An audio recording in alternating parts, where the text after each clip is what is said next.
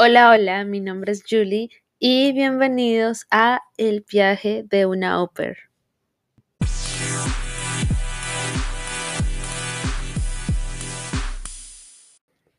Bueno, en primer lugar, quiero contarles que hace un tiempo ya venía pensando en este proyecto para em, hablar un poco sobre la vida Oper. Los que me conocen saben que ya tengo un canal en YouTube eh, con el viaje de una Oper y siento que hay experiencias que son un poco más personales y que merecen ser narradas eh, dentro de un podcast.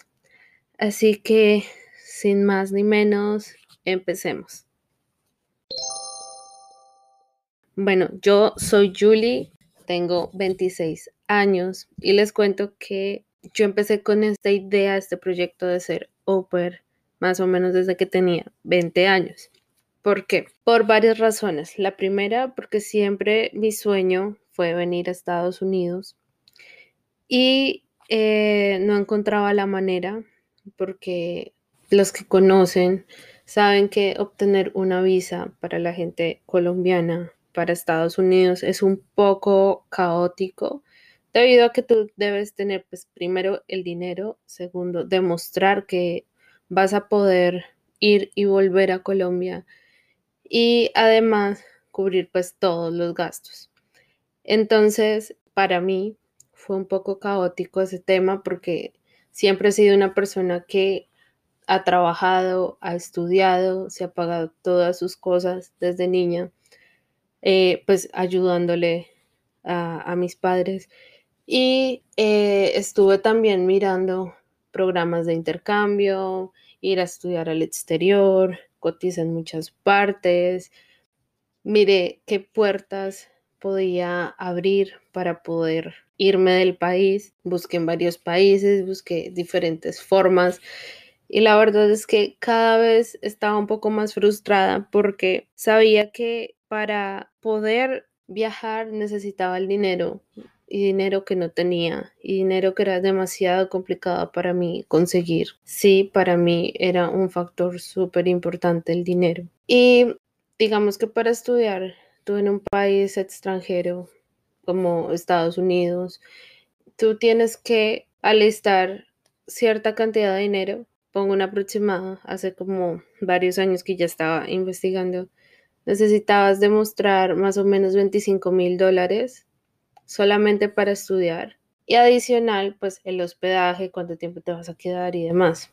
Y pues eso es mucho dinero. Entonces no encontraba la forma, no encontraba la solución y por eso encontré el programa Oper, pero siempre estuve investigando, no soy muy dada a los niños, nunca había tenido como tal experiencia cuidando niños y les puedo decir que por eso no quería hacer una Oper, porque yo decía, no, esto va a ser muy duro porque yo no soy tan buena con los niños y cuesta un montón. Así que por ese lado no sabía, no estaba segura si hacer el programa o no. Pasaron varios años, yo retomaba la idea de intentar hacer el programa, después desistía, después intentaba otra vez, después desistía.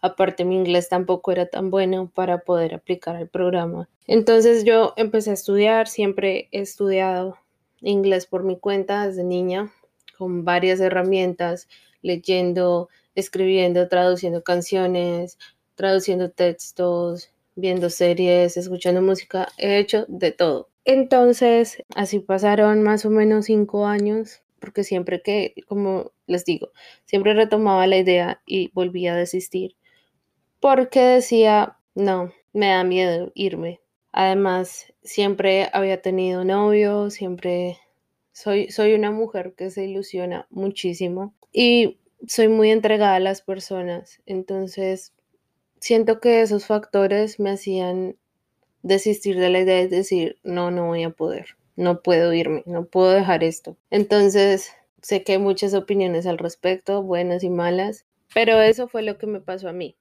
El año pasado, año 2020, empezamos con todo esto de la crisis mundial, con el tema del virus. y yo ya tenía mi trabajo estable, pero no era feliz. Estaba entre en una crisis también como de mi carrera.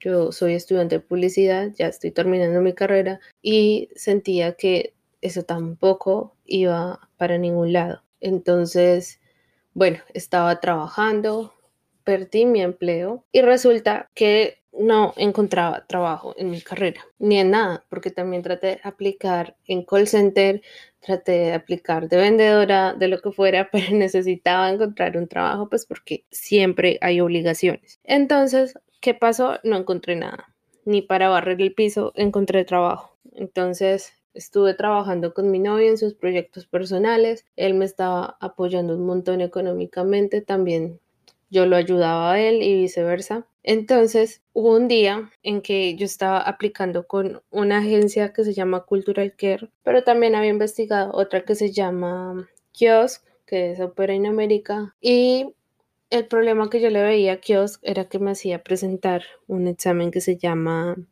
ITEP y adicional tener el dinero para el dinero completo para poder iniciar el programa. Entonces yo dije, no, esa agencia no, no se puede porque no tengo todo el dinero.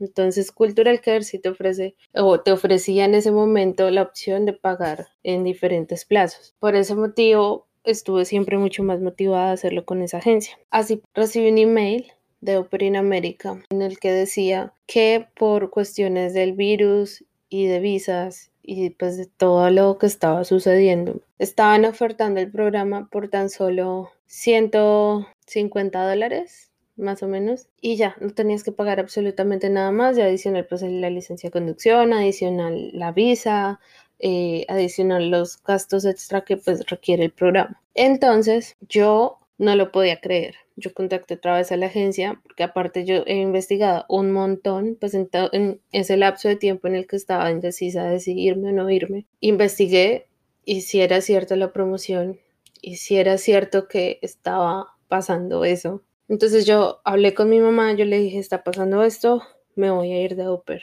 porque pues necesito hacer algo. y pues por fin se, como que se alumbró una puerta para poder hacer este proyecto. Entonces me hizo el English Check, que es el test pues para mirar si tú tienes o no tienes el nivel apropiado para pues empezar con el proceso. Lo pasé, Después ya tenía que presentar mi entrevista, pagué mi entrevista, definitivamente pues la pasé. Ese mismo día tuve que hacer el ITEP. Usualmente en tiempos de virus, el año pasado, los resultados demoraban más o menos 20 días en llegar.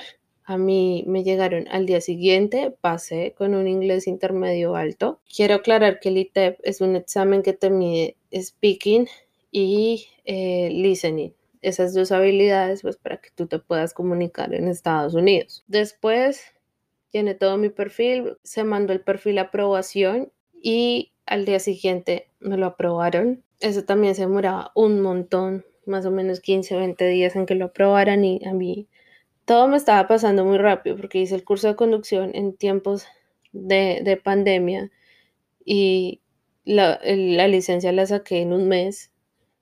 Adicional, me aprobaron todo súper rápido. Y ya por último, cuando ya estaba en línea no encontraba familia, nunca me llegó una familia a mi perfil, sino que encontré amigos family en grupos de Facebook un mes después. Y al, a los dos meses ya viajé a Estados Unidos y creo que este fue el momento que estaba destinado para que yo estuviera aquí. Creo que todo fue súper súper rápido. Creo que las puertas en Colombia se cerraron por alguna razón y estoy aquí, llevo cinco meses de Uber y no saben la aventura que es esto. Estados Unidos ha sido un país que me ha abierto las puertas de una manera increíble.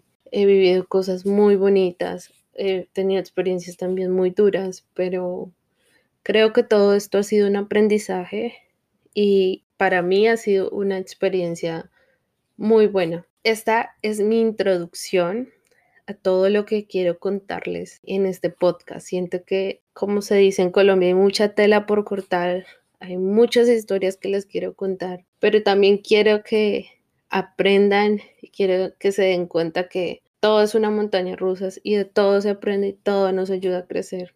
Así que muchas, muchas, muchas gracias por escuchar este primer capítulo. Espero que puedan conocerme, puedan también contarme sus historias, que podamos crear juntos esta bonita comunidad de qué es ser Oper, cómo arriesgarse a estas aventuras que te retan a crecer y cómo puedes llegar a vencer tus miedos y a decir si se puede y, y a encontrar ese camino que tanto nos merecemos y del que un día vamos a mirar atrás y estamos súper, súper orgullosos. Así que muchas gracias. Nos vemos en el siguiente capítulo.